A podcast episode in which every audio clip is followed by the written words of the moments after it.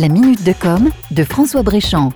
Le discours des autorités jusqu'au plus haut de l'État est clair. Nous devons protéger les plus fragiles d'entre nous en freinant la propagation du virus pour que nos services de santé puissent prendre en charge les formes graves sans être débordés. Pour freiner, il y a les gestes barrières. Et puis il y a cette fameuse distanciation sociale qui se traduit pour le moment par le confinement tant que possible des plus fragiles, la fermeture des lieux recevant du public non indispensable à la vie du pays, et une mesure qui impacte profondément le quotidien de bon nombre d'entre nous, la fermeture de tous les établissements éducatifs. Comme l'a dit le ministre de l'Éducation nationale, Jean-Michel Blanquer, cette mesure est un nouveau défi pour le corps enseignant. Il va leur falloir, pendant les mois qui viennent, apprendre à faire leur métier autrement et résoudre une nouvelle équation. Comment maintenir le contact et les échanges indispensables pour enseigner les programmes à distance avec des élèves confinés à leur domicile en plus des outils digitaux déjà utilisés comme Pronote ou Classroom, le gouvernement a mis à disposition des équipes éducatives et des élèves l'outil Ma classe à la maison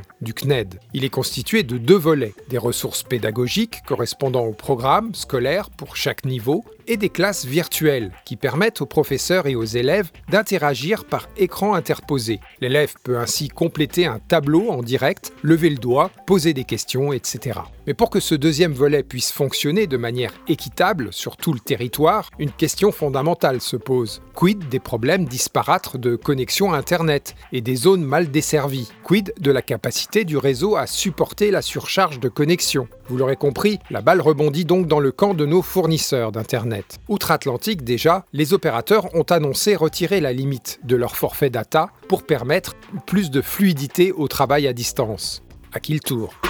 C'était la minute de com de François Bréchamp.